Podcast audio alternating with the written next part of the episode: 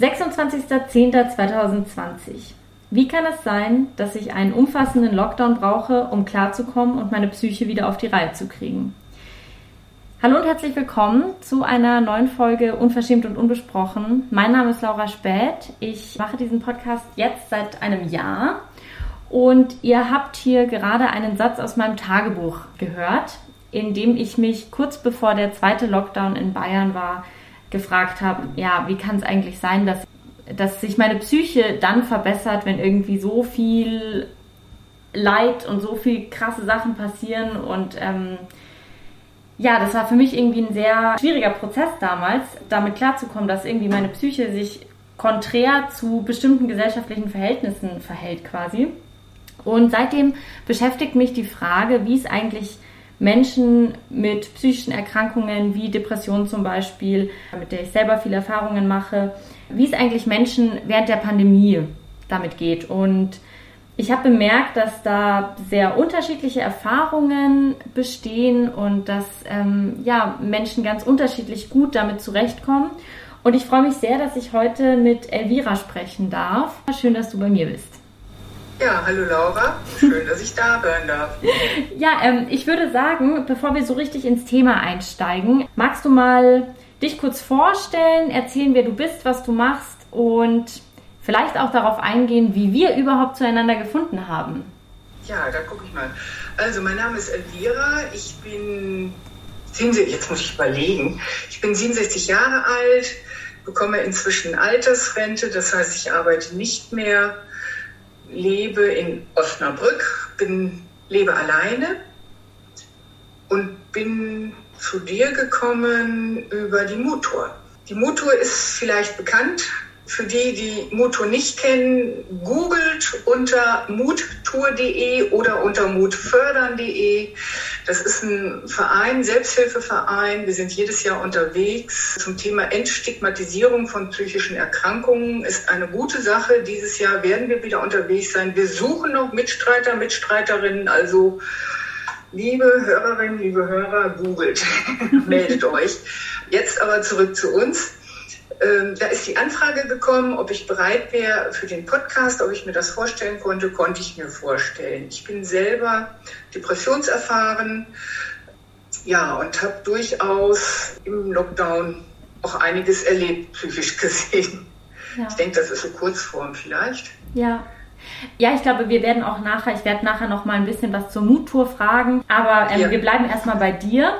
Bevor wir so richtig in die Frage nach Scham und psychischen Erkrankungen und so weiter einsteigen, in der allerersten Folge dieses Podcasts habe ich mit einer Freundin gesprochen und die hat damals das Bild der Schampflanze geprägt. Also sie hat gesagt, irgendwie es gibt so einen Moment, da erlebt man eine bestimmte Sache und dann hat man das Gefühl, ab da ist eine Scham gesät in einem. Und diese. Schampflanze, die wächst dann im Laufe des Lebens. Und da wollte ich dich fragen, wie würdest du dann bei dir beschreiben, wo die Wurzel vielleicht deiner Schampflanze liegt und was über die Jahre dafür gesorgt hat, dass sie wächst? Das finde ich schwer. Ich erinnere mich nur an eine Situation als Kind, wo ich mich auf jeden Fall geschämt habe. Das ist aber, glaube ich, in einem Alter passiert, in dem es normal ist. Es war im Vorschulalter, es war Badetag und äh, mein Bruder, der zwei Jahre älter ist, äh, schämte sich fürchterlich, weil er sich ja nackt ausziehen sollte. Er durfte sich umdrehen und als ich dran war, wollte ich mich auch umdrehen und dann sagte meine Mutter leider, ach, hab dich nicht so, du hast da ja nichts. Das finde ich schlimm, das finde ich ganz schlimm. Und das ist eine Situation, wenn es um Scham geht und ich nach sowas wie Schampflanze gefragt werde, mir die in der Regel dann einfällt, weil ich da ganz deutlich Scham empfunden habe und wenn ich da heute mache ich nicht, wenn ich da aber tiefer drüber nachdenken würde, auch dieses Gefühl wieder käme. Und das heißt also, dass ich glaube, dass diese Schampflanze tatsächlich verstärkt wurde in dem Alter, in dem Scham normal ist. Ja. Und im Laufe des Lebens habe ich eigentlich so als Erwachsene dann später, da habe ich eigentlich selber oft mir überlegt, muss ich mich jetzt wirklich dafür schämen, wenn ich Situationen hatte, in denen ich mich geschämt habe und bin, da ich beruflich auch teilweise durchaus auch mit psychischen Erkrankungen zu tun hatte, für mich irgendwann immer mehr, ich bin ja auch selbstbewusster geworden, immer mehr festgestellt habe, dass es ganz viele Dinge gibt, für die ich mich vielleicht im Ansatz schämte, aber es keinen Grund gibt, mich zu schämen und es manchmal Situationen gab, wo vielleicht andere sich schämen müssten, aber nicht ich. Mhm. Ja. Für die Situation halt. Und ist dir das dann in Situationen oft gelungen, dass du quasi diesen Blick einnehmen konntest und sagen konntest, okay, ich merke, hier ist vielleicht ein Schamgefühl, aber das muss hier eigentlich gar nicht sein und dann war das Gefühl weg? Oder ist manchmal das Gefühl auch trotzdem geblieben und hat sich so ein bisschen deiner Kontrolle entzogen? Also da fallen mir im Moment mehrere Situationen ein, wo ich merkte, dass ich mich schäme.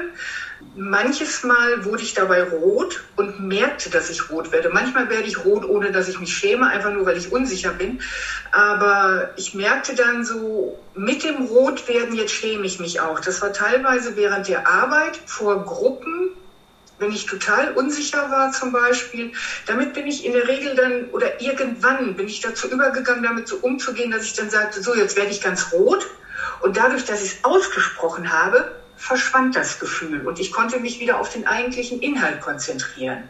Es gibt Situationen, da schäme ich mich, da kriegen andere das nicht unbedingt mit. Inzwischen ist es so, da setze ich mich während der Situation innerlich damit auseinander und schaffe es bisher häufig, dass ich das dann im Extremfall tatsächlich zur Seite stellen kann.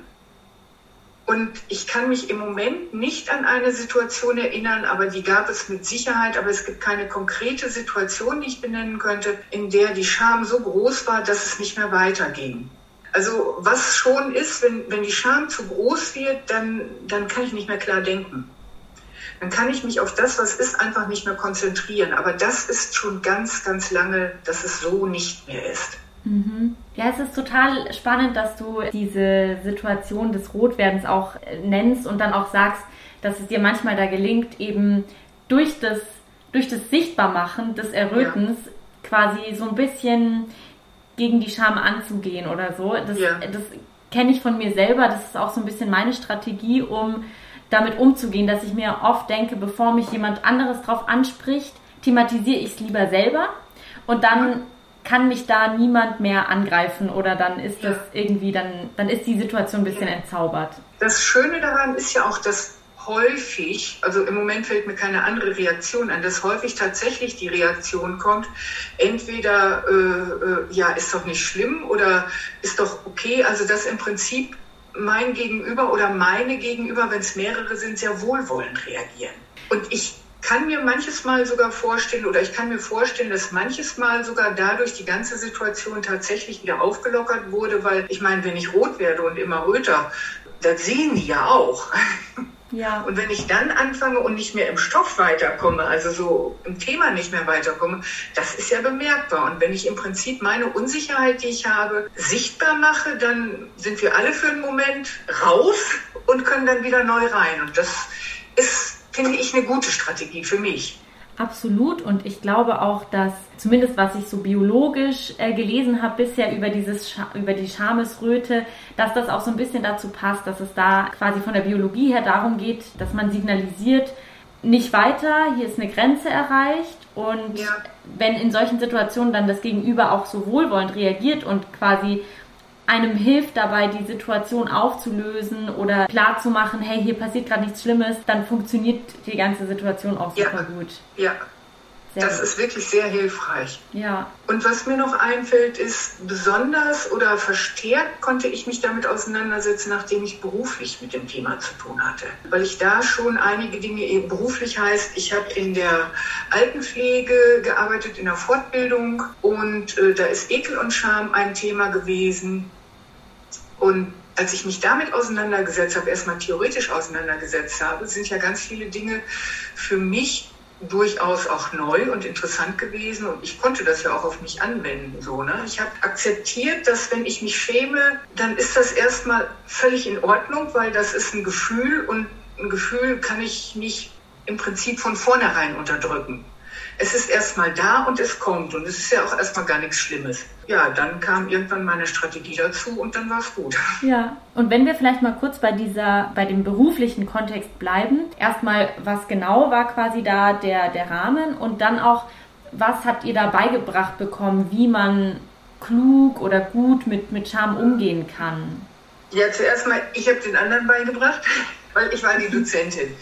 Und es ging im Prinzip um Altenpflege und es ging darum, Ekel und Scham bedeutete, das Thema betraf inhaltlich, dass äh, Pfleger, Pflegerinnen, wenn sie mit älteren Menschen zusammen waren, die in einer Situation waren, die den älteren Menschen peinlich war oder für die sie sich geschämt haben oder aber in Situationen kamen, die ekelig waren. Da wäre Stichwort Inkontinenz sowohl Hahn als Stuhl und ich male das jetzt nicht aus. Und da gab es durchaus Situationen, dass die, die Kursteilnehmer, Teilnehmerinnen gesagt haben, da ist es tatsächlich so, wenn ich manches Mal ins Zimmer komme, dann ekel ich mich einfach.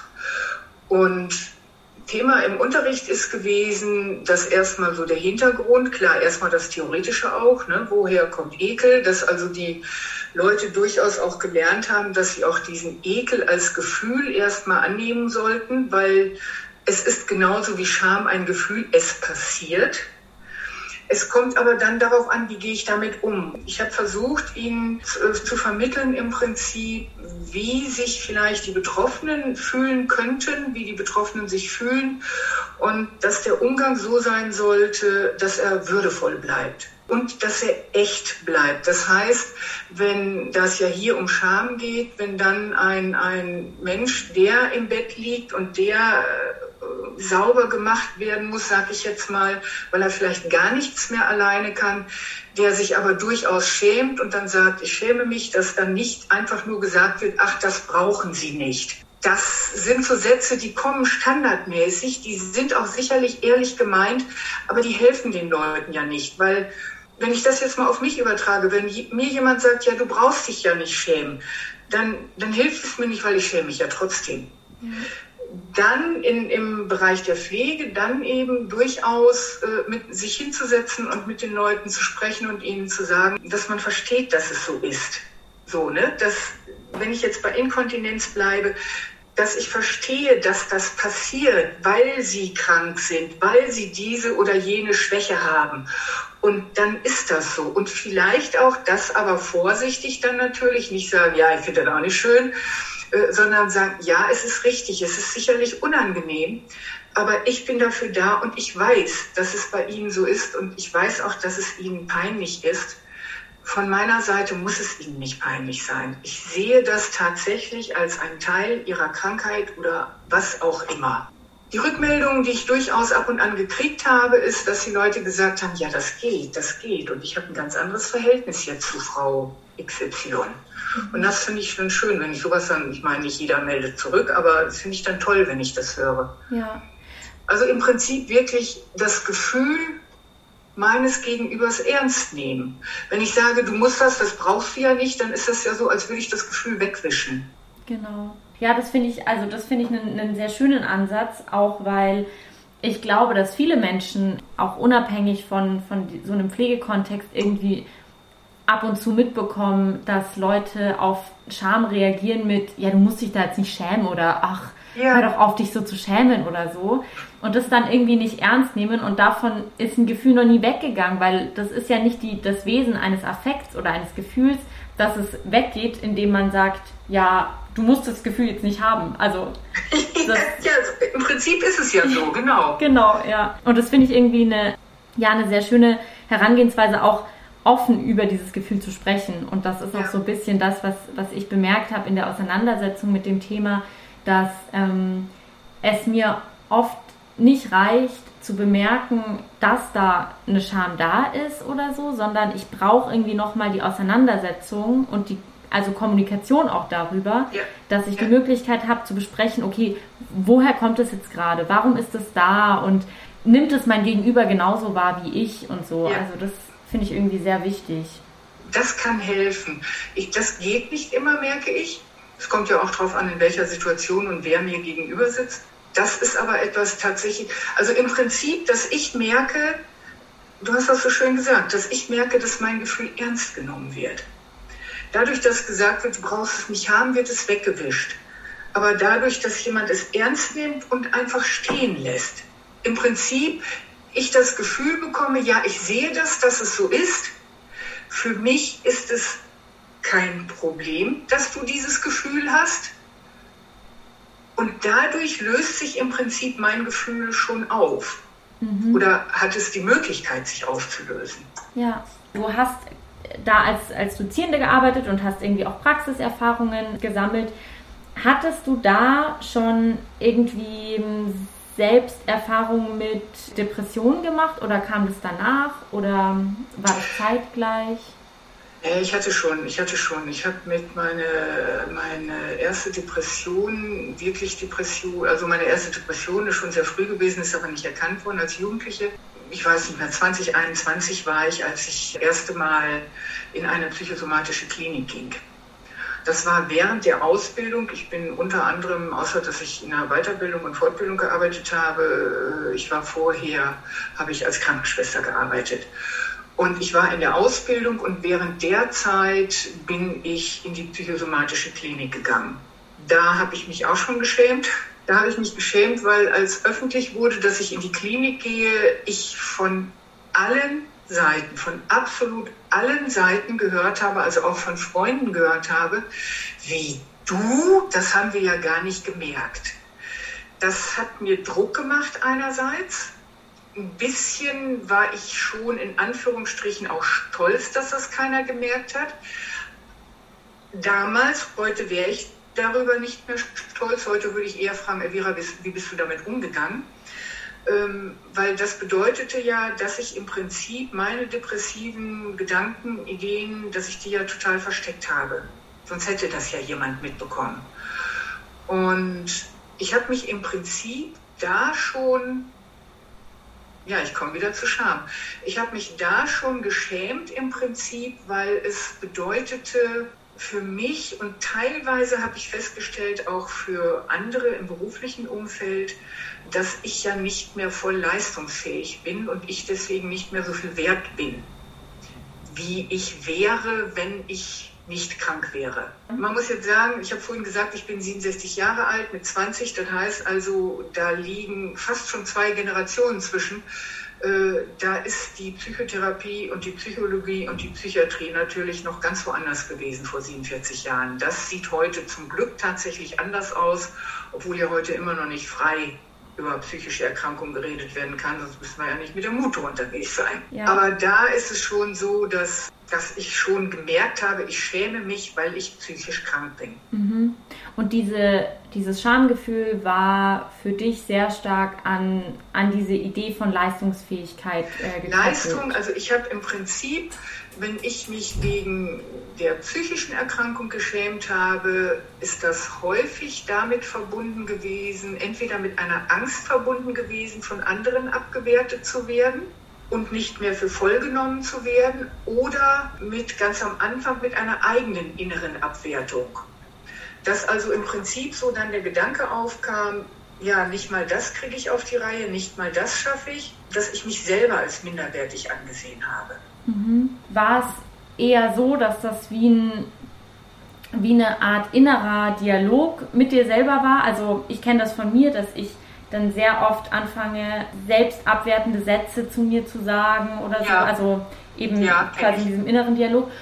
Oder gab es auch Situationen, wo dir auch wirklich irgendwie von außen gespiegelt wurde? Also bei mir war das zum Beispiel immer so, wenn Leute gesagt haben, ja, Laura, du siehst so schlecht aus, ich mache mir Sorgen um dich oder so da gab es dann entweder die Möglichkeit, dass ich irgendwie auch ähnlich wie du mir kurz dachte, ich bin jetzt da stolz drauf, weil ich habe ich hab so schlecht auf mich aufgepasst, dass es jetzt endlich sichtbar ist, wie es mir geht. Oder es war eine enorme Scham, weil ich dachte, shit, mein, mein mühsam aufgebautes Kartenhaus fällt zusammen. So. Also wenn jemand sagt, so du siehst schlecht aus, ähm, ich weiß gar nicht, wie das früher war. Das, da habe ich nicht mehr so die Erinnerung. Früher war es sehr viel tatsächlich mit außen verbunden. als ich damals das erste Mal in die Klinik ging, war es so, dass als ich zurückkam, ich eine Bescheinigung brauchte, dass von, von psychiatrischer Seite es unbedenklich ist, dass ich die Ausbildung zu Ende mache. Das fand ich hart. Ich habe die ohne Probleme gekriegt. Ich habe das gesagt in der Klinik. Ich hatte da angerufen und die Therapeutin, die hat gesagt, natürlich kriegen Sie die Bescheinigung. Die fand das ein bisschen unsinnig bis ungehörig, dass ich die brauchte. Aber sie hat sie anstandslos ausgestellt und ich habe die gekriegt und ich konnte die Ausbildung zu Ende machen. Ich habe aber gemerkt, in den ersten Wochen, ich war selber unsicher, aber ich habe auch gemerkt, auf der Station, auf der ich dann eingesetzt war, dass die Leute mich anders, also ich sage jetzt angeguckt, die sind mir anders begegnet, als sie mir vor der Klinik begegnet sind. Sie waren zurückhaltender. Ich habe das damals erlebt, also ich habe das noch sehr genau in Erinnerung, weil es das erste Mal war. Ich habe es erlebt als, sie gucken mich jetzt an, ob ich tatsächlich normal bin oder nicht. Wobei ich diesen Normalbegriff ganz blöd finde. Ich finde den Begriff normal überhaupt nicht gut, aber so so ein Gefühl war es damals einfach. Ne? Sie gucken jetzt, sie gucken jetzt, ist sie jetzt verrückt oder ist sie nicht verrückt? Können wir sie noch ernst nehmen oder können wir sie nicht? Das war mein Gefühl. In der Form ausgesprochen haben sie es nicht. Es hat sich nach ein paar Wochen belegt. Es war dann okay. Der Einstieg war schwierig für mich. Dazu kam, dass ich ja den Kurs wechseln musste, weil ich über die Fehlzeit kam. Man darf ja während der Ausbildung nur eine bestimmte Fehlzeit haben und durch den Klinikaufenthalt kam ich da drüber sodass ich einen Kurs nach unten ging. Das war von den Leuten her kein Problem. Ich war da, bin da, ich habe mich eh, ich kannte sie ja alle, ich bin so herzlich aufgenommen worden. Es war ein schönes Jahr mit denen. Das ist okay. Aber es war schon schwierig. Ich, also seitdem hatte ich so ein Gefühl von Makel an mir. Ich habe den Makel der psychischen Erkrankung und habe sehr wohl, wenn ich gewechselt habe, wenn ich Arbeitsstellen gewechselt habe, habe ich mir sehr wohl überlegt, wo erzähle ich was. Ich glaube, das ist auch ganz interessant, weil das ja also bei dir auch zu einer Zeit eine Rolle gespielt hat, wo eben der Umgang mit psychischen Erkrankungen doch noch mal ein bisschen anders war als heute. Also heute ist auf keinen Fall anders. alles fein, aber ähm, ja. damals war das ja. noch mal anders und ich kann mir, also ich kann sehr gut nachvollziehen, dass du dir damals auch gut mhm. überlegt hast, wie offen gehe ich damit um und wem erzähle ich das, weil es eben auch so reale Konsequenzen haben konnte. Ja. Und also die Konsequenzen gibt es ja irgendwie bis heute, dass man irgendwie als Lehrerin oder so muss man irgendwie aufpassen, ob man eine Therapie macht oder nicht. Ja, weil, ganz fürchterliche Geschichten. Genau, ja. weil, weil das dann da irgendwie drin steht alles. Also was ich irgendwie eben auch ganz furchtbar finde. Und was würdest du sagen, wie hat sich so im Laufe, im Laufe der Jahre die Scham für die, die Depression irgendwie verändert oder hat sie sich, hat sie sich verändert und hat da auch irgendwie so eine gesellschaftliche Entstigmatisierung eine Rolle gespielt oder waren das eher persönliche, lebensgeschichtliche Sachen? Also gesellschaftliche Veränderung glaube ich schon, wobei ich es gesellschaftlich nicht so wirklich gemerkt habe. Gemerkt habe ich es daran, als ich selber ich habe dann ja auch nach der Ausbildung, bin ich ja sofort in die Psychiatrie gegangen als Arbeitende. Das heißt, ich habe zehn Jahre in der Psychiatrie gearbeitet. Da habe ich ganz viel gelernt, noch ganz viel gelernt. Ich hatte nie Berührungsängste mit psychisch kranken Menschen. Und ich weiß, dass ich in der Zeit, als ich in der Erwachsenenpsychiatrie, ich war sowohl in der Erwachsenen- als auch in der Kinder- und Jugendpsychiatrie, als ich in der Erwachsenenpsychiatrie war, weiß ich, dass so im Bekanntenkreis häufig Leute sagten, boah, das könnte ich nicht. Und was sie speziell meinten, wenn ich nachgefragt habe, war das in der Regel, waren das Menschen, die eine Schizophrenie diagnostiziert hatten und dabei dann entsprechende Halluzinationen hatten, dass sie sagen, boah, wenn die so verrückt sind und wenn die Stimmen hören und so. Ich habe nie Berührungsängste gehabt. Ich habe sogar vereinzelt Menschen gehabt und das fand ich ganz toll, dass die bereit waren, das zu tun mit mir, mit Menschen, die eine Psychose hatten, dass ich mich mit ihnen über ihre Stimmen unterhalten habe, weil ich das so ja, irgendwo auch unfassbar fand und völlig interessant war, wozu Gehirn fähig ist. Und ich wollte es einfach verstehen, wie ist das denn? Also es gab zwei, speziell zwei Menschen, zwei Frauen waren das, die, ich habe ganz vorsichtig irgendwann mal der einen eine Frage gestellt und die ist so bereitwillig darauf eingegangen, dass wir da wirklich ein gutes Gespräch drüber hatten. Und wir haben da öfter drüber geredet. Und während der Zeit, das sind insgesamt zehn Jahre gewesen in der Psychiatrie, da hat sich eigentlich meine Grundansicht äh, stärken können. So Grundansicht, dass psychische äh, Menschen zwar krank sind, aber weder verrückt noch minderwertig noch sonst irgendwas, sondern eben krank. Wenn ich in der Chirurgie arbeite und ich da ganz viele Menschen mit Beinbruch liegen habe, sage ich ja auch nicht, die sind weniger wert. Ja gut, die können im Moment nicht laufen. Hallo? Mhm. Es heilt wieder. Und bei den meisten psychischen Erkrankungen ist es ja auch so, dass sie durchaus wieder vollleistungsfähig sind. Und wenn sie nicht vollleistungsfähig sind, dann bedeutet das trotzdem nicht, dass sie weniger wert sind. Ja. Da muss man halt gucken, dass sie ihren Platz finden. Ja. Und das hat mir sehr geholfen, weil ich das, ich konnte das gar nicht trennen, dass ich, wenn ich so eine Ansicht hatte, dass ich die dann natürlich auch auf mich so ein Stückchen bezogen habe. Wobei das eine Zeit lang schon noch anders war, dass ich das bei anderen akzeptieren konnte, aber meine eigene psychische Erkrankung war dann ganz schwer, sie zu akzeptieren. Das ging dann doch nicht so. Mhm. Das hat sich deutlich verbessert, ist aber nicht ganz weg. Ja, aber was würdest du sagen, waren da, waren da irgendwie Schritte, wo du bemerkt hast, es fällt mir jetzt leichter, das auch bei mir selber zu akzeptieren oder zu sagen oder zu sagen eben ich bin jetzt deshalb nicht weniger wert, sondern bei mir funktionieren einfach Sachen halt ein bisschen anders, als es jetzt vielleicht bei meinem Gegenüber funktioniert oder so? Mm, Im engsten Kreis, im engsten, also in der Familie im engsten Kreis habe ich es gesagt, habe ich es benannt und das war kein Problem. Und das hat mir sehr geholfen, dass das kein Problem war. Das war eher so, Mensch, guck doch, dass du Hilfe kriegst. Oder das schon mal äh, ich muss jetzt lachen, meine Schwägerin ist eine ganz liebe, ich mag sie, muss ich dazu sagen. Wir sind, wir sind Freundinnen. Und sie trotzdem schon mal sagte so, äh, ja, nach einer Therapie muss es doch jetzt, ist es denn jetzt gut? Und ich dann sagte, nee. Aber wie gesagt, bei ihr kann ich diese Frage, die, die kann ich von ihr haben. Ich fühlte mich auch nicht verletzt oder sonst was, sondern es war wirklich, es stand voll dahinter. Sie hätte im Prinzip auch sagen können, boah, Elvira, ich wünsche dir so sehr, dass es dir gut geht und dass du nicht mehr diese Schwierigkeiten hast. Hätte sie genauso sagen können. Deswegen kann ich das gut stehen lassen. Mm, das hat mir sehr geholfen mit der Familie und mit dem engsten Freundeskreis, dass die im Prinzip wissen, dass ich durchaus ab und an psychische Schwierigkeiten habe, dass sie auch wissen, ich habe im Laufe des Lebens ja auch immer mal wieder eine äh, ambulante Therapie gemacht, dass hat mir geholfen, die Akzeptanz des engeren Kreises. In den 90er Jahren, wo man denken könnte, da ist die Psychiatrie, Psychologie schon deutlich weiter gewesen. Da habe ich es nochmal arbeitsmäßig erlebt, dass ich das einer Kollegin erzählt hatte. In der Zeit ging es mir aber gut, dass ich aber erzählt hatte, dass ich mal Depressionen hatte. Ich habe nicht viel erzählt. Das waren ganz wenige Sätze. Das klang auch nicht nach ich jammer jetzt oder ich arme, sondern einfach nur berichtet habe. Und daraus ist geworden, dass sie mich quasi also gemobbt ist nicht das richtige Wort, weil ich habe es lange nicht mitbekommen, aber dass ich erfahren habe, dann A, ging sie schon etwas auf Abstand, das habe ich mitbekommen.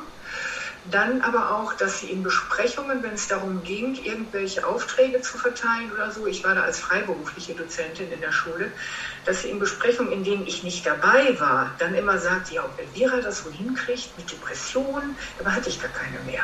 Mhm. Und das war übel. Als ich das erfahren habe, da bin ich allerdings dann schon offensiv damit umgegangen. Ich bin zur Leitung gegangen und habe gesagt, so, ich habe gehört, so und so, und in Besprechung würde das genannt. Ich möchte da gerne drüber sprechen. Ich bin gesund im Moment und ich bin leistungsfähig. Und ich möchte, dass das öffentlich diskutiert wird. Und äh, danach war es zumindest so, dass ich nicht mehr das Gefühl habe, dass ich von der Leitung Nachteile habe bezüglich meiner Arbeit. Und das war gut. Aber es war schon eine Erfahrung, die dazu geführt hat, dass ich noch vorsichtiger wurde, wann ich wo was erzähle. Ja, was ja auch verständlich ist, weil du hast ja vorhin gesagt, dass du eigentlich seit deiner ersten Depression irgendwie auch das Gefühl hattest, du hast da diesen Makel. Ja. Und wenn man so eine Erfahrung macht, wo man ja. das quasi einmal irgendwie thematisiert und dann wird dieser vermeintliche Makel irgendwie so öffentlich thematisiert und der haftet dann so stark an ja. einer und man hat keine Kontrolle mehr darüber, wer darüber wie spricht und so. Ja. Das ist ja die Bestät das ist ja genau die Bestätigung der Angst. Insofern, ja, ist das für mich absolut nachvollziehbar. Hm. Ja. Vor fünf Jahren habe ich es erlebt. Da hatte ich mehrere Frauen eingeladen zum Essen bei mir zu Hause. Eigentlich, ich kannte die alle schon länger, eigentlich dachte ich, dass das weltoffene Menschen wären. Und ich bin nicht angefangen. Ich, irgendjemand fing an, wir kamen auf das Thema psychische Erkrankungen.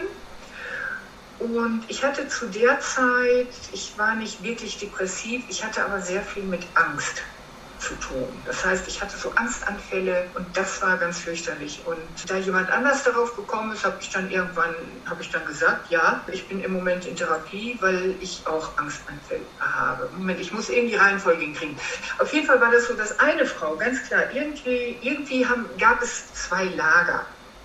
Überwiegend habe ich mir das angeguckt und gedacht, das ist ja spannend. Die reden eigentlich über mich, ohne zu wissen, dass sie über mich reden weil es ging um psychisch kranke Menschen. Und äh, eines sagte dann ganz vehement, weil eine fragte dann, äh, ja wieso, psychisch, psychisch kranke Menschen sind doch auch Menschen so wie du und ich, da ist doch, wo ist denn das Problem? Und dann sagte, sagte eine klar, mit denen möchte ich nicht zusammenarbeiten. Da möchte ich nichts mit zu tun haben. Das war auch so vehement. Und da weiß ich nicht, was mich geritten hat. Ich bin heute noch stolz drauf. Da habe ich ganz ruhig gesagt, naja, mit so einem Menschen sitzt du gerade hier am Tisch. Genau, und da habe ich mich quasi geoutet und gesagt, dass ich eben Angstanfälle habe und in Therapie wäre. Da war sie ruhig, da war auch bei ihr zumindest erstmal Staunen, aber dann hat sie das, glaube ich, so weggepackt, indem sie sagte, ja, du bist ja ganz anders. Und dann haben wir dann nicht mehr viel drüber diskutiert. Es war insgesamt trotzdem ein schöner Abend, aber da habe ich so gedacht, ja, sowas passiert auch heute noch. Ich meine, wir, sind, wir laden uns nicht mehr zum Essen ein heute. Das ist, muss ich schon dazu sagen. Ja. Das ist einfach automatisch, weil ich denke, wer das in der Form nicht akzeptieren kann, ist nicht mein Mensch für den engeren privaten Kreis. Ja. Ganz klar. Ja, also ich glaube halt, dass ich hatte das oder ich habe das auch manchmal, dass man sich dann quasi traut und in die Konfrontation reingeht und dass das irgendwie, also bisher waren das für mich meistens sehr wichtige Momente der Ermächtigung, wo man irgendwie sagen ja. konnte, ja, wo man eigentlich die andere Person in eine leichte Schamsituation bringt. Ich habe mich nicht geschämt damals. Ich habe mich sogar tatsächlich erleichtert gefühlt. Irgendwo war ich froh, weil das durchaus äh, Menschen waren, mit denen ich ja auch hinterher noch zu tun hatte. Und da habe ich gedacht, ja, es ist ein Bestandteil von mir und das ist ein Bestandteil, ich bin es einfach leid, ihn zu verleugnen. Und das fand ich gut. Also für mich war es gut. Ich habe mich auch nicht geschämt, als ich das gesagt habe. Und um dann auf deine Frage von vorhin zurückzukommen, etwas früher fing es an, dass ich auf die Mutter gestoßen bin. Und ähm, der ursprüngliche Gedanke war, dass ich mich zum Thema, das war schon 2012, als sie anfing, habe ich über Depressionen recherchiert, teilweise, ich weiß nicht mehr, ob beruflich, also privat war zwölf, da ging es, nee, dann ging es mir nicht so schlecht. Auf jeden Fall habe ich recherchiert und bin dann auf Muto gestoßen, habe von denen gelesen und 2012, doch, da ging es mir so, dass ich mich noch nicht getraut habe, mich zu melden. Und dann hatte ich aber gelesen, in zwei Jahren wieder. Damals sind die ja noch alle zwei Jahre nur gefahren. Und dann habe ich Anfang 14 nochmal geguckt und da habe ich mich gemeldet und habe gesagt, hier, ich würde gerne mitfahren. Der Hauptgedanke war aber tatsächlich gar nicht mal die Botschaft der Motor, die ich gut und wichtig fand, sondern der Hauptgedanke war damals, muss ich zugeben, der Abenteuergedanke. Dass ich dachte, boah, das ist ja klasse, mit Gleichgesinnten durch die Welt fahren. Ja, und ne, Zelten habe ich lange nicht mehr gemacht zu dem Zeitpunkt, habe ich früher aber toll gefunden mach das, melde dich mal. Es war aber schon daneben der Gedanke, dass ich dachte, ja, Entstigmatisierung ist immer noch notwendig und ist wichtig. Und da war ich so weit, da ich, als ich noch nicht wusste, wie es tatsächlich abläuft, hatte ich aber so den Gedanken, ich bin ja in einer Gruppe, ich bin in einer Gruppe Gleichgesinnter. Und es fahren ja auch äh, in der Regel depressionsnicht erfahrene Menschen mit, aber das sind ja Menschen, ja, die kommen ja nicht auf die Idee, dass sie sagen, Depress äh, Depressiven oder psychisch Kranken möchte ich nicht zusammenarbeiten oder sind sie nicht mitfahren. Das heißt also, die durchaus die Situation gut und normal sehen. Ja. Und durch die Muttour bin ich immer mutiger geworden und habe mich innerlich auch immer mehr damit auseinandergesetzt. Wie offen gehe ich mit meiner psychischen Erkrankung um? Und stelle fest, stelle heute noch fest, also jetzt in diesem Jahr war das sogar noch, dass es immer noch Situationen, ich hatte gedacht, dass ich mit dem Thema Scham durch bin. Scham, weil ich durchaus auch öfter psychisch so krank bin, dass ich nicht das leisten kann, was andere denken, was ich leisten sollte. Ich hatte, ich hatte eine Anfrage, abgesehen von dem Podcast hier, habe ich noch eine andere Anfrage vom Bündnis gegen Depressionen, weil da noch jemand anders rangetreten ist. Sie suchten jemanden zum Interview zum Thema Depression und dieses Interview soll irgendwann veröffentlicht werden. Und ich hatte spontan Ja gesagt, weil ich eben sehr offen inzwischen damit umgehe. Und als ich Ja gesagt habe, habe ich gedacht, oh, was hast du jetzt gesagt? Und da merkte ich, da war schon klar, dass wir beide miteinander ins Gespräch kommen. Und da merkte ich, dass ich mich schämte bei dem Gedanken, das wird jetzt veröffentlicht mit Namen und wird veröffentlicht und du bist psychisch krank gewesen oder bist es noch. Und da habe ich gedacht, ja, umso besser, dass der Podcast kommt, weil Scham scheinbar immer noch ein Thema ist. ja, das ist was, was ich ganz oft in Gesprächen eben bemerke, dass, die, dass, dass es diesen Punkt gibt, wo man denkt, man hat sich jetzt ganz lange mit der Scham auseinandergesetzt und mit der Erkrankung und man hat die auch irgendwie durchgearbeitet und weiß, woran was liegt und, und welche, welchen Ursprung irgendwas hat.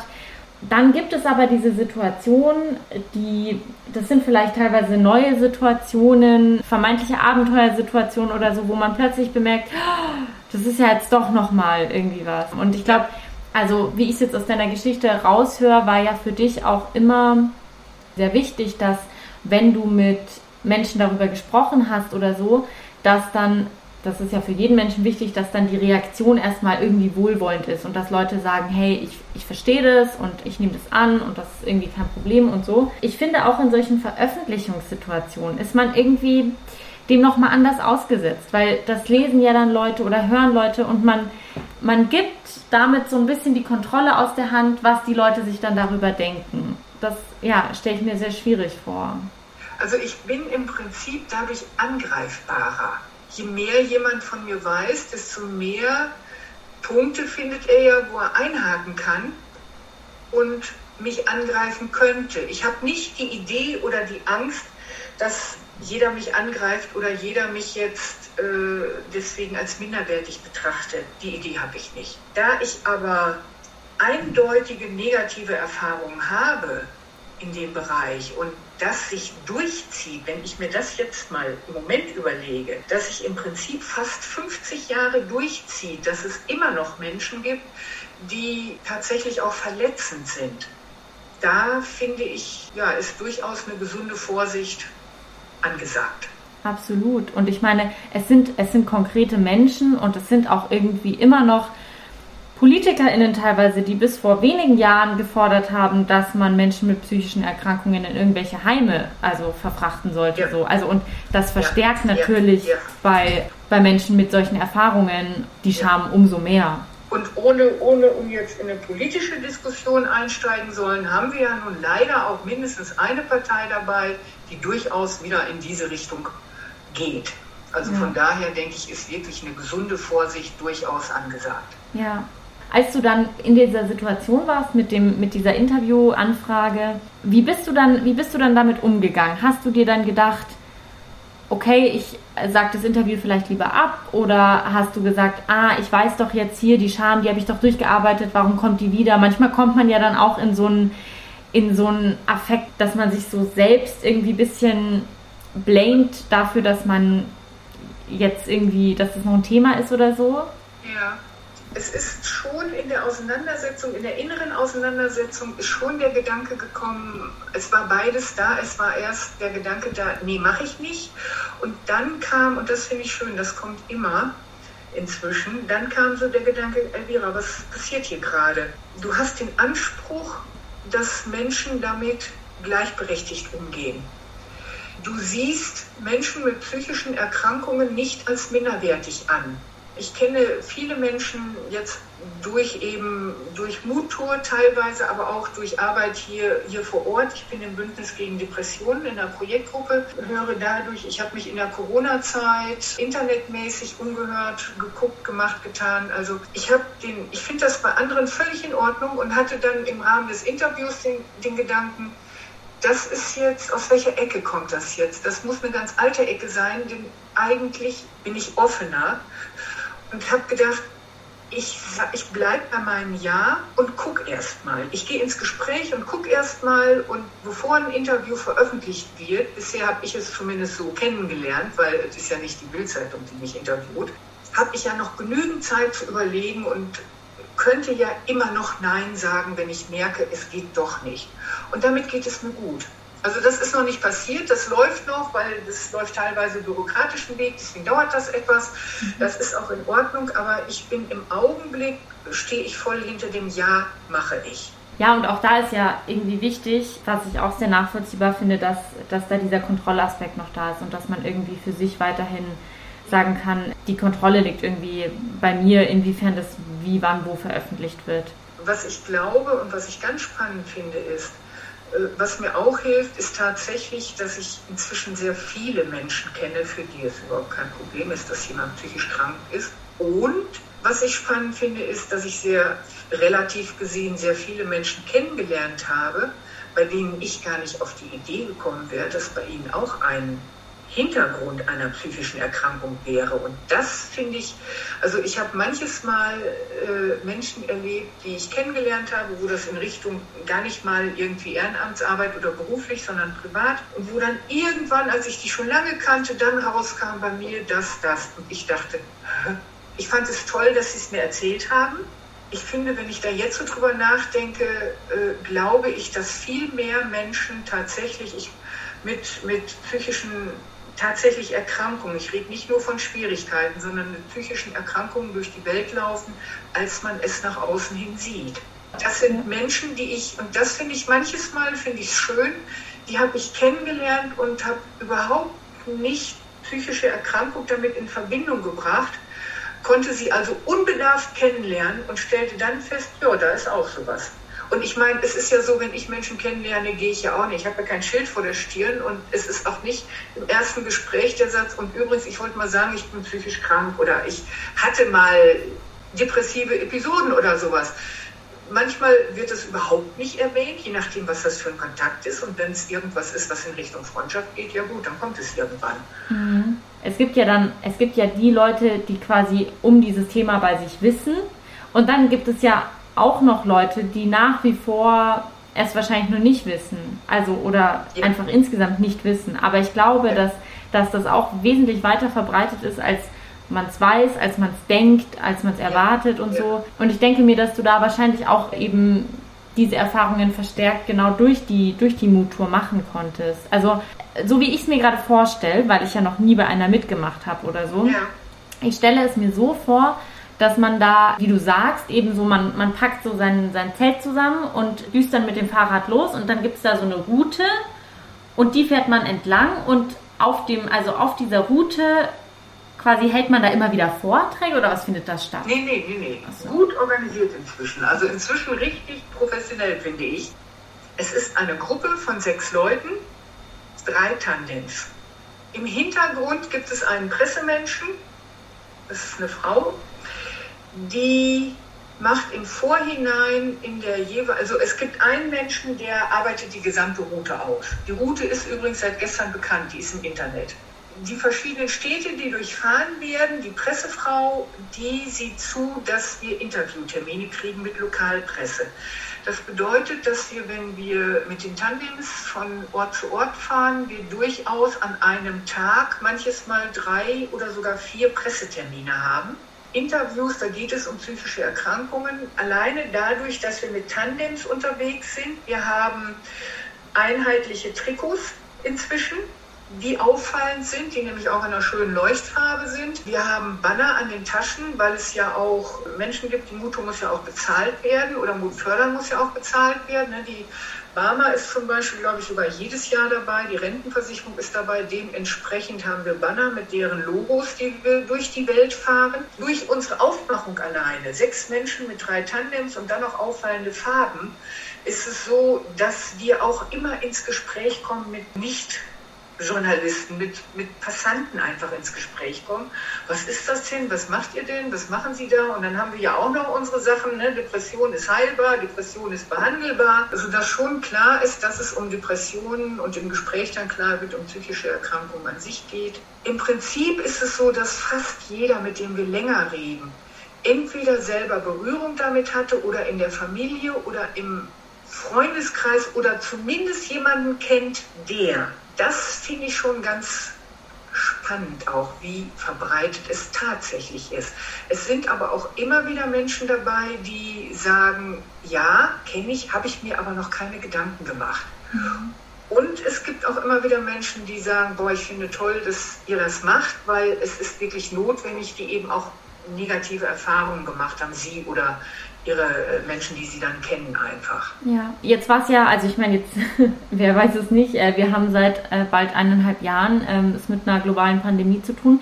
Was ist in dem, in dem Jahr 2020 dann mit mit Mut passiert? Habt ihr das trotzdem machen können oder, oder wie ja, lief das ab? Also jein, jein, ja ist nicht ganz richtig. Mhm. Im letzten Jahr hat es eine virtuelle Muttour gegeben. Das heißt, dass, oh Gott, jetzt muss ich sagen. Also mein Neffe, mein, mein Großneffe würde jetzt sagen, ja, ja, alte Leute, die wissen das nicht. Ähm, ich weiß es im Moment nicht. Ich komme auf den Begriff tatsächlich nicht. Ist egal. Jetzt werde ich rot, jetzt schäme ich mich im Moment nämlich auch. Aber das ist nicht ganz so wild. Es hat eine virtuelle Motor gegeben. Einmal, dass äh, Privatleute abfahren konnten und das melden konnten. Das ist dann ins Internet gekommen. Es hat eine virtuelle Route gegeben, nämlich die Route, die wir eigentlich fahren wollten.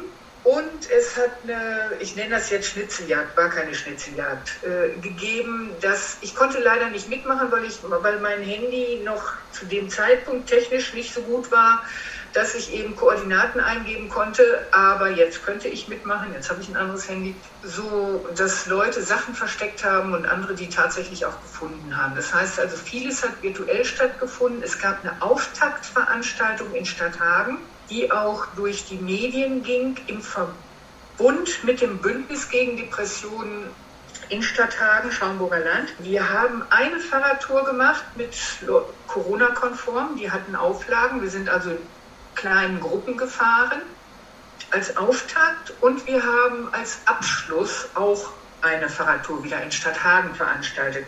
Das Bündnis gegen Depression in Stadthagen hatte die sogenannten Mutwochen. Das bedeutete, dass sie ihre Bevölkerung, das war jetzt aber Ortsnähe, so aufgerufen haben, welche Lieblingsorte habt ihr hier? Wo geht ihr hin? Meldet uns eure Lieblingsorte und die dann auch ins Internet gestellt wurden. Mhm. Teilweise auf der Seite, teilweise auf Facebook, ich weiß gar nicht, Instagram sind die, glaube ich, auch. Mhm.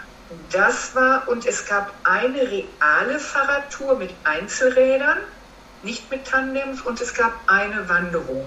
In diesem Jahr sind tatsächlich, ist die Tour, es geht am 17. oder 19., das weiß ich jetzt nicht, Juli los und es geht bis in den September rein. Es sind tatsächlich Fahrradtouren geplant, die sind auch genehmigt, das ist ja immer das Wichtige daran.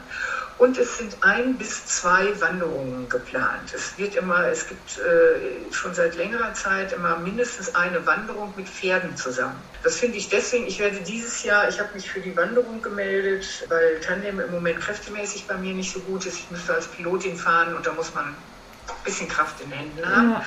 Die fehlt mir im Moment, aber die Wanderung, ich laufe mir ja hier schon einen Wolf, die mache ich mit.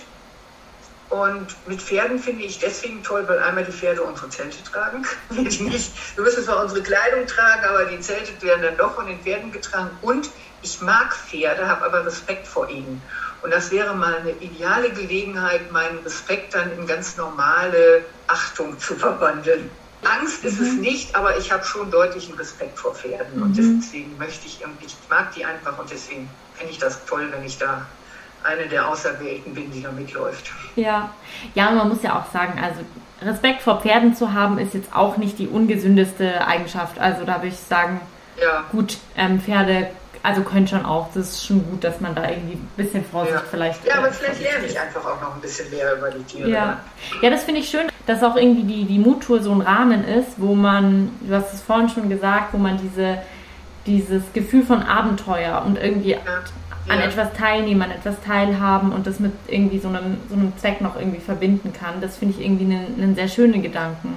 Vielleicht noch eben zu Mutur, was ich total schön finde. Ich habe bis auf ein Jahr, da hatte ich die Schulter gebrochen, da ging gar nichts, sonst bin ich immer mindestens zwei Tage mitgefahren, manchmal auch länger, wenn die Zeit es zuließ. Was ich schön finde, ist, dass nicht andauernd unter dem Team, innerhalb des Teams halt. Also die Teams wechseln übrigens. Nicht, dass jemand auf die Idee kommt, dass er jetzt die ganzen Monate da durch die Welt fahren muss. Die Teams wechseln wöchentlich. Mhm. Man braucht nur eine Woche.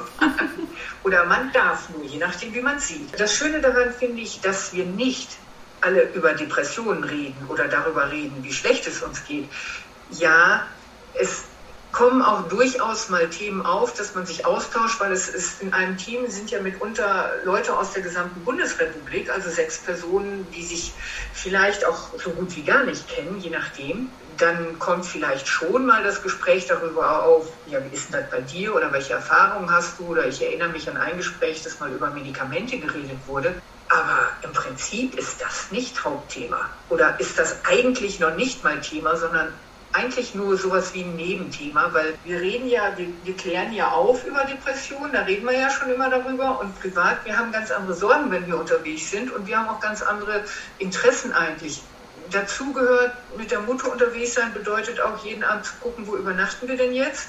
sein Essen selber zuzubereiten, das heißt zu kochen und dann hinterher auch alles wieder wegzuräumen, Zelte aufschlagen, morgens Zelte wieder abbauen. Also da ist schon alleine davon genug zu tun, aber auch so von den Interessen. Man, ne, wir fahren durch die Natur, hallo, da gibt es eine Menge zu sehen und zu erzählen. Und ich finde es auch spannend, so ja immer wieder und auch schön, Leute kennenzulernen, zu gucken, wie leben die denn, was machen die denn. Und da sind auch teilweise sind auch Kontakte geblieben, die über die Zeit anhalten. Und Kontakte heißt, dass wir uns zwar nicht so, weil wir ja weiter entfernt wohnen, dass wir uns motormäßig immer mal wieder treffen. Wir haben uns über den Winter, haben, ist von der Motor aus ja auch eine virtuelle Teestunde gewesen, wo wir uns gesehen haben.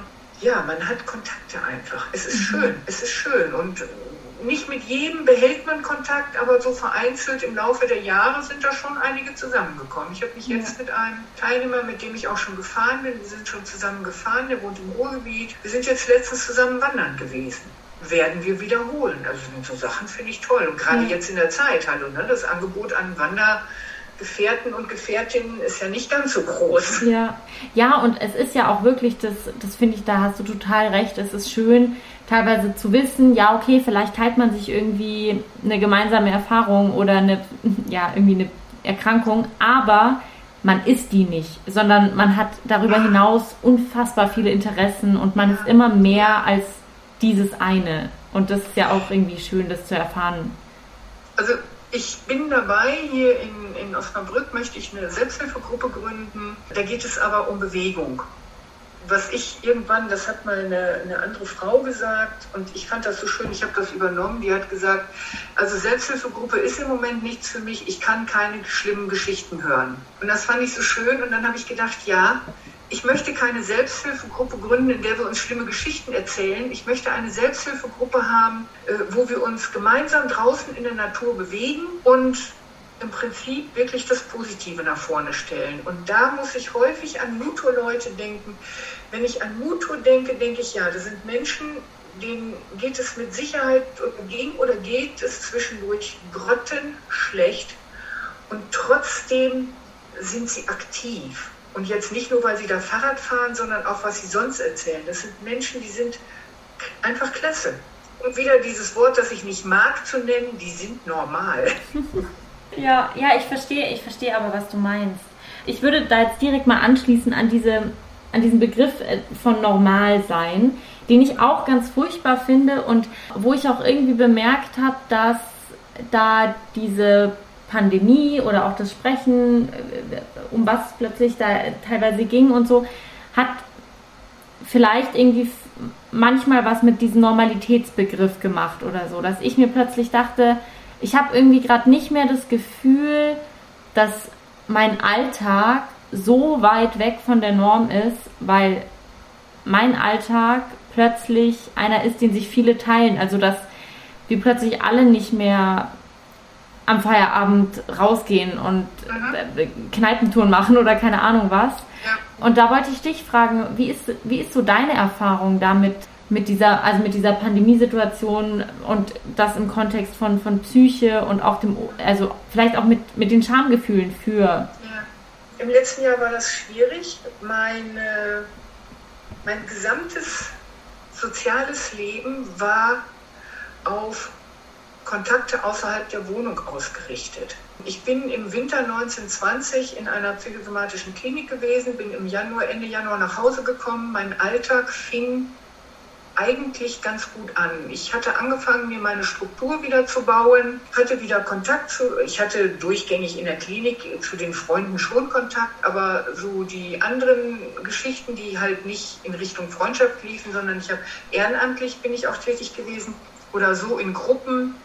Ich habe angefangen, es wieder aufzubauen und dann war März und dann kam der Lockdown und dann ist von heute auf morgen, also von jetzt auf gleich, ist mein gesamtes soziales Leben zusammengebrochen, weil meine Freunde, Freundinnen als Minimum 20 Kilometer von Osnabrück weg wohnten, als Minimum, und ich besitze kein Auto. Das war also schwierig Teilweise arbeiteten die Leute auch. Ich habe sie richtig beneidet, dass sie gearbeitet haben, weil sie dann noch Leute gesehen haben. Das heißt, dass auch die Zeit nicht da war, dass die jetzt mal andauernd rüberkommen könnten oder so. Da habe ich angefangen, im März letzten Jahres war es noch so, dass ich jeden Tag, da hatten wir ja auch den Lockdown in der Form, wenn ich das noch in Erinnerung habe, dass wir auch tatsächlich nicht wirklich raus durften oder nur begrenzt raus durften oder sollten. Und da bin ich jeden Tag draußen gewesen in der Natur, entweder mit dem Fahrrad oder zu Fuß, habe wirklich lange, lange, lange Spaziergänge gemacht. Ich habe das Glück, dass ich so wohne, dass ich in fünf Minuten zu Fuß im Grünen bin. Das ist wirklich schön. Das habe ich durchgehalten bis April und dann wurde es langsam schwieriger. Im Sommer wurde ja gelockert. Es wurde trotzdem etwas schwieriger, weil es mir psychisch dann schlechter ging. Anfang habe ich es nicht wirklich gemerkt es wäre mir wahrscheinlich sowieso langsam psychisch schlechter geworden. Die Kontakte veränderten sich. Es sind Kontakte tatsächlich erloschen, die vorher da waren. Und das schiebe ich auf die Rahmenbedingungen der Pandemie, dass die erloschen sind. Ich kann das einerseits einordnen, weil ich denke, ja, wenn ich mich wirklich auf wenige Kontakte beschränken muss, beschränke ich mich natürlich erstmal so auf meinen Kreis. Ich gehörte nun mal nicht und die Leute bei mir, von mir ja auch nicht. Ich gehörte nicht bei allen, die ich kannte, zum engsten Kreis. Finde ich auch normal. Also da haben sich Kontakte verändert. Es haben ganz viele Dinge nicht stattgefunden, nicht stattfinden können. Keine Gruppentreffen, keine Kurse, kein gar nichts. Dann haben mir in dem Jahr, weiß ich, da haben, da haben mir die Muto-Leute sehr geholfen. Ich habe denen nicht andauernd erzählt, mir geht es schlecht, aber trotzdem, sie wussten, dass es mir schlecht geht und wir haben trotzdem kontinuierlich Kontakt gehalten. Das war etwas, was mir sehr viel Mut gemacht hat. Dann hatte ich im Herbst eine ganz schwierige Phase. Da habe ich eine PHKP beantragt und genehmigt bekommen. Das ist jetzt, lehne ich mich jetzt ganz weit raus, dass ich das öffentlich sage, aber es ist eine gute Sache. Ähm, magst du ganz kurz erklären, was. PHKP ist psychiatrische häusliche Krankenpflege. Mhm. So dass ich eine Ansprechpartnerin hatte. Ich hatte das Glück, dass es eine, ein toller Mensch war, die da gekommen ist und wir auch gut miteinander zurechtkamen. Ja, dann habe ich aber selber immer wieder mich damit beschäftigt. Ich habe mich sehr damit auseinandergesetzt, einfach so, wie geht es mir und irgendwie, was kann ich machen. Inzwischen ist es so. Zur Jahreswende sah es erstmal noch aus, als wenn es schwierig ist mit dem nächsten und nächsten Lockdown. Inzwischen ist es so, ja, ich merke, dass ich manches Mal von Nachrichten angetriggert werde, wenn es um ganz starke Einschränkungen geht. Ich kann mich jedes Mal sofort wieder zur Ordnung rufen und sagen, stopp mal, wie ist es denn realistisch? Und dann ist es gut. Ich habe inzwischen meine Nischen gefunden. Ich habe regelmäßige Kontakte. Ich habe Leute, mit denen ich online-mäßig Kontakt habe. Ich habe wenige Leute, die ich immer wieder zum Laufen sehe. Ne? Sporadisch sehe ich Familienmitglieder, selbst da auch zum Laufen, aber nicht nur, gut, durchaus auch zum Kaffee trinken. Ich habe meine Nischen gefunden und mir geht es, habe ich letztens noch gedacht, mir geht es deutlich besser als im letzten Jahr. Trotzdem finde ich, ist das eine Zeit, ich finde, ja, ich nenne es immer noch so, ich habe das damals gesagt, eigentlich trifft es noch zu, das ist so ein bisschen surreal. Und letztens habe ich mich mit jemandem unterhalten und habe gesagt, ich bin schon dankbar dafür, dass ich noch eine Corona-freie Zeit erleben durfte. Weil ich selbst da gar nicht mal die Hoffnung, das wird alles wieder so. Ich weiß nicht, wie es wird. Ich denke, wir werden lernen müssen, mit diesem Virus zu leben. Trotzdem erinnere ich mich immer mehr inzwischen an wirklich positive Dinge und ich erlebe im Moment auch im engeren Kreis positive Dinge. Und deswegen geht es mir jetzt besser. Ich glaube aber, dass gesellschaftlich noch nicht abzusehen ist und nicht nur für psychisch kranke Menschen, was diese Zeit noch alles für Baustellen schafft ja. oder hinterlässt. Absolut. Ich finde das irgendwie gerade äh, voll schön, das, das von dir zu hören, also weil du, glaube ich, da an manchen Punkten auch ganz andere Erfahrungen nochmal gemacht hast, als jetzt zum Beispiel ich. Und das finde ich irgendwie spannend, dass, dass halt auch die Erfahrungen in der Pandemie eben so unterschiedlich sein können und dass Leute ganz unterschiedlich mit der Situation umgehen und was ich ja. irgendwie, ja. was ich bei dir raushöre ist und was ich wirklich bewundernswert finde, ist, dass du dich an Punkten nicht isolierst, wo andere vielleicht sagen, ja gut, ähm, also ich äh, schmeiß manchmal dann so, wie nennt man das, die Flinte ins Korn und sag dann ja. so, ja gut, ich bin jetzt einfach für immer alleine, ciao, das war's und so. Und dass du da irgendwie sagst, nee, ich habe hier diese und Kontakte, mit denen gehe ich spazieren, mit denen mache ich das und so. Das finde ich irgendwie sehr gut, dass du, dass du das beibehältst das ist ein Prozess gewesen. Ich hatte im letzten Herbst, als es mir so schlecht ging, ähm, ich habe Suizidgedanken gehabt. Es war immer der Gedanke dabei, ich will gar nicht sterben. Und weil der Gedanke immer dabei war, also es war eigentlich nur so der Gedanke da, ich, ich schaff's nicht mehr. Ich will, dass dieser Zustand endet, also mein Zustand, nicht die Pandemie. Äh, ja, die will ich auch, dass sie endet, aber da aber immer der Gedanke dabei war, ich will eigentlich was ganz anderes, ich will nicht sterben, ich will eigentlich was anderes. Bin ich irgendwann an einen Punkt gekommen, wo ich gesagt habe, und jetzt versuchst du das noch. Im Prinzip hatte ich gedacht, ich habe nichts mehr zu verlieren. Wenn es dann nicht klappt, ja, es geht eigentlich gar nicht mehr schlimmer vom Gefühl her. Und ich habe probiert und probiert und probiert. Ich habe auch durchaus, ja, wenn du so willst, Misserfolge gehabt. Das heißt, ich habe durchaus auch Absagen gekriegt in Bezug auf Kontakte oder auf Aktionen. Aber es hat sich bis jetzt herausgestellt, dass es insgesamt toll war. Und da kann ich eigentlich wirklich immer nur sagen, es ist nicht leicht gewesen, aber dieses Dranbleiben hat sich bezahlt gemacht. Ja. Dieses doch wieder versuchen und doch wieder gucken und eben auch von Einzelkontakten nicht zu viel zu erwarten. Die Erfahrung, die habe ich jetzt auch gemacht, dadurch, dass ich nicht von jedem alles erwarte, sondern so wie du es gerade so schön gesagt hast, mit dem mache ich das, mit der mache ich das, mit der mache ich das. Das funktioniert im Augenblick hervorragend und das mhm. glaube ich mit hat mir geholfen, dass es mir tatsächlich auch besser geht. Also das ist was, was doch immer noch vielen Menschen hilft oder helfen könnte, eben ja. weil, ja. weil dieses nicht mehr im Austausch sein und so, das ist ja. also wirklich eine Gefahr. Ähm, das ist schlimm. Ja. Ich habe es im Januar noch einmal gehabt, dass ich drei Wochen, äh, man könnte ja denken, auch drei Wochen ist ja nicht schlimm, drei Wochen habe ich keinen Freundschaftsmenschen gesehen. Das war heftig. Danach habe ich gedacht, das passiert hier nicht mehr. Ich plane jetzt tatsächlich Wochenenden im Voraus. Ich muss nicht an beiden Tagen des Wochenendes jemanden sehen. Mir reicht es, wenn ich einen Tag, manchmal passiert es auch, dass es an beiden Tagen Menschen sind, aber mir reicht es, wenn ich an einem Tag als Minimum Freundschaftsmenschen habe. Ich erwähne die Wochenenden, weil die sind noch eine Idee schwieriger als in der Woche. In der Woche, auch wenn ich, obwohl ich nicht mehr arbeite, ist es trotzdem anders in der Woche, weil man da noch eine andere Ablenkung oder andere Termine hat, aber am Wochenende ist nun mal nichts. Ja, ja. Und da finde ich es wirklich wichtig zuzusehen, dass, also mit Freundschaftsmenschen meine ich jemanden, den man privat sieht und jetzt nicht irgendeinen Arztbesuch oder irgendeine ehrenamtliche Tätigkeit, wo sich tatsächlich um die Tätigkeit dreht, sondern wirklich, wo man auch mal sagen kann, hey, ne, die Sonne scheint so toll, komm, ja, das, das würde mich auch noch interessieren, ob sich bei dir in Bezug auf, auf, de, auf, deine, auf deine Schamgefühle, Schamempfindungen in der Pandemie oder durch die Pandemie irgendwas verändert hat. Weil ich habe so, ich habe in, mein, in meinem Tagebuch irgendwie gelesen und habe dann so festgestellt, dass ich irgendwann geschrieben habe, noch so am Anfang des ersten Lockdowns, dass irgendwie meine Schamgefühle plötzlich so viel besser sind, weil die Blicke von außen nicht mehr da sind. Und weil mir niemand beim, ja. beim Scheitern zugucken kann oder so quasi. Ja. Und da, ja.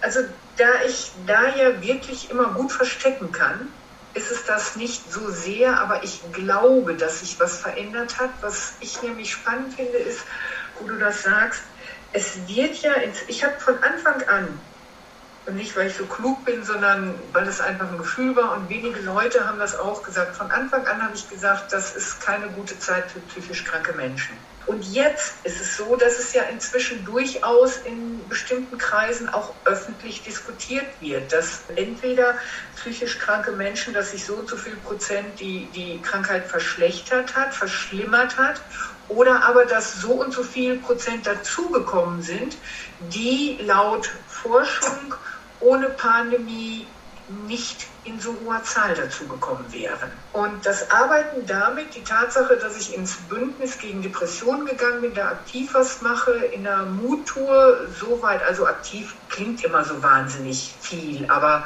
äh, ja, in der Muttour jetzt diese Selbsthilfegruppe wird eine Anbindung an die Muttour kriegen. Da äh, klären wir im Moment noch, wie das geht mit Versicherung, Trägerschaft und überhaupt. Dadurch, dass ich im Prinzip als ich nenne das jetzt mal als Fachperson unterwegs bin in dem Bereich und nicht alleine für mich unterwegs bin, fällt es mir leichter, aber dadurch verändert sich auch meine Ansicht und mein Befinden mit meiner eigenen Erkrankung, merke ich. Mhm. Und was ich letztes gedacht habe in Bezug auf Pandemie, ist schon so, es gibt vereinzelt Situationen, wo ich denke, ja, es hilft mir, weil die Ansprüche von außen deutlich weniger sind. Und ich für einen Moment den Gedanken hatte, wenn jetzt plötzlich alles wieder funktioniert, wie geht es dir dann? Aber ich mich damit trösten konnte, es wird nicht plötzlich alles wieder funktionieren, das wird schrittweise kommen, von daher werde ich da reinwachsen. Ja, ja das hattest du auch im, im Vorgespräch, hattest du auch gesagt, dass wenn man sich diesen Gedanken vergegenwärtigt, dass dann fast diese Normalität, zu der ja. viele Leute scheinbar ja. zurück wollen, dass ja. die Angst macht, weil sie so überfordernd sein kann und weil sie uns sehr viel abverlangt. Richtig, richtig.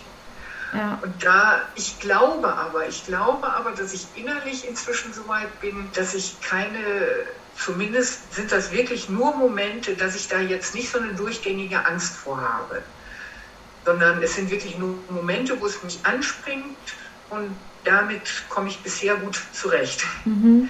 Das hat wahrscheinlich aber auch etwas damit zu tun, dass ich im Gegensatz zum letzten Jahr meine Kontakte einfach wieder positiv verändert habe.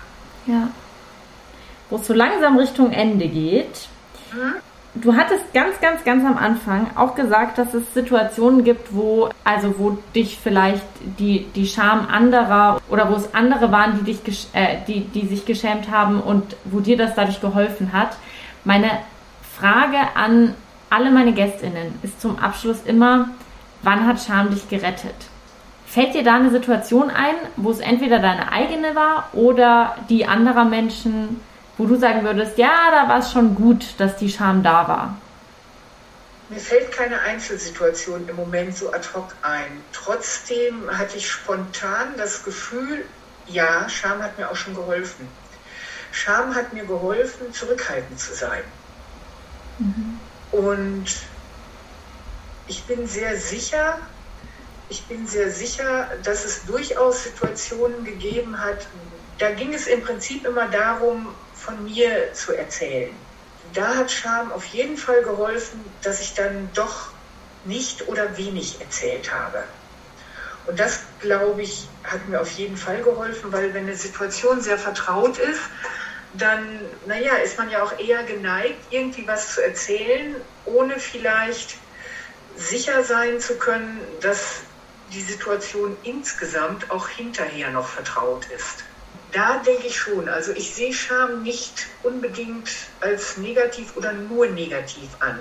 Manchmal sehe ich es schon als schlimm an, wenn ich nämlich, wenn Abwertung dabei ist. Manches Mal sehe ich sie tatsächlich auch ein Stückchen als, ja, von mir aus auch als Wächter an.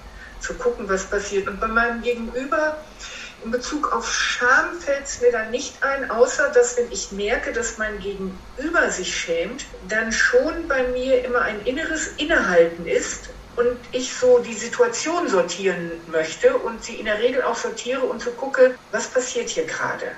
das ist dann letztendlich, denke ich, auch hilfreich. Entweder damit wir gemeinsam über die Scham hinwegkommen oder aber damit etwas tatsächlich, ich weiß nicht, ob das jetzt zu abstrakt ist, was ich erzähle, oder ähm, ob jetzt tatsächlich etwas verhindert wird, womit wir im Nachhinein vielleicht gar nicht mehr klarkommen oder womit oder worüber wir uns im Nachhinein dann nämlich vielleicht schämen. Ja, voll. Also ich verstehe äh, sehr gut, was du meinst und ich glaube auch, dass, dass du damit auch den Punkt ansprichst, dass Scham durchaus auch für sowas wie Empathie einfach wichtig ist. Ja. Also, dass man ja. dieses, ja. diesen Impuls des Innehaltens manchmal hat und bemerkt, ich merke da gerade, dass bei der anderen Person was passiert oder bei mir und ich muss mir jetzt mal kurz diese Situation anschauen. Ich glaube, das ist eine wahnsinnig wichtige Bedingung, um empathisch miteinander umgehen zu können. Ja, das stimmt. Die allerletzte Frage äh, ist, über welche Themen, die vielleicht schambehaftet sind oder mit Scham zu tun haben, würdest du gerne mehr erfahren? Oder was denkst ja genau, also was denkst du so, boah, da sollte man mal durch die Schambrille gucken und sich das mal in Bezug auf Scham anschauen? Oh, das finde ich schwer. Also mehr erfahren kann ich im Moment so gar nicht sagen. Es gibt durchaus von mir so ganz persönlich Themen, da würde ich gerne mit Menschen drüber reden. Kann ich jetzt verständlicherweise nicht benennen. Und da habe ich schon noch Schwierigkeiten, das anzusprechen. Es ist jetzt nicht viel und es ist ja nicht ein großes Problemfeld oder Problem, was ich vor mir herschiebe. So nicht. Mhm. Da fällt mir tatsächlich im Moment nicht wirklich was zu ein. Vielleicht, weil das geht mir zu den Kopf, vielleicht hat das auch was damit zu tun, weil ich mich teilweise berufsbedingt sehr viel mit dem Thema auseinandergesetzt habe, dass mir jetzt nichts einfällt. Mhm. Aber ich bin sicher, wenn wir hier fertig sind, wenn wir uns verabschiedet haben in den nächsten Tagen, wird mir sicherlich was einfallen, wo ich denke, ja, das hättest du noch sagen können. Ja, du, aber dann darfst du mir auch gerne jederzeit das noch schreiben. Das, okay. ist, äh, das ist gar kein Problem, kannst du dich gerne jederzeit ja. Ja, ich finde auch, dass du, also dass eben auch gerade durch deine, durch deine vielfältigen Zugänge zu dem Thema, ähm, dass du dich einfach schon, das merkt man auch, dich sehr viel damit auseinandergesetzt hast, auch in Bezug auf die persönliche Geschichte, aber auch außerhalb dessen. Und da äh, ist es auch irgendwie klar, dass man jetzt nicht unbedingt noch an x tausend Themen denkt. ja. Elvira, ich fand es ein wunderschönes Gespräch. Es war wirklich, also da, da, wird, da wird mir noch sehr viel nachgehen. Und aber im Positiven. Und ich möchte mich einfach bei dir für deine Offenheit bedanken und dass du deine Geschichte erzählt hast und dass du auch ja quasi mir genügend vertraut hast und den HörerInnen, um so offen zu sprechen. Vielen Dank. Ja, habe ich gerne gemacht. Zwei Dinge. Das eine ist, ich finde schön, dass ich die Gelegenheit hatte, weil ich stelle fest, es ist toll, weil ich mich dadurch auch nochmal wieder anders damit auseinandergesetzt habe. Und es war gut, dass ich im Vorfeld nicht großartig darüber nachgedacht habe. Ja. Das war wirklich gut. Aber ich, find, ich kann genauso Danke sagen für die Chance und die Gelegenheit, dass ich dieses Gespräch führen durfte. Ja, sehr, sehr gerne. Jo, danke. Na gut, dann vielen Dank auch euch, dass ihr zugehört habt und wir hören uns nächste Woche. Äh, eine Sache noch, ihr könnt mir gerne auf Instagram folgen, da bekommt ihr immer über die neuen Folgen alles äh, mit. Ihr könnt auch gerne das Buch nach wie vor vorbestellen, das kommt im Juli raus. Ihr findet es beim Verlag und Töchter, das heißt About Shame. 26. Juli ist Release-Datum, man kann es vorbestellen. Ja, und jetzt äh, wünsche ich euch einen wunderschönen Sonntag. Vielen Dank dir nochmal, Elvira, und bis zum nächsten Mal.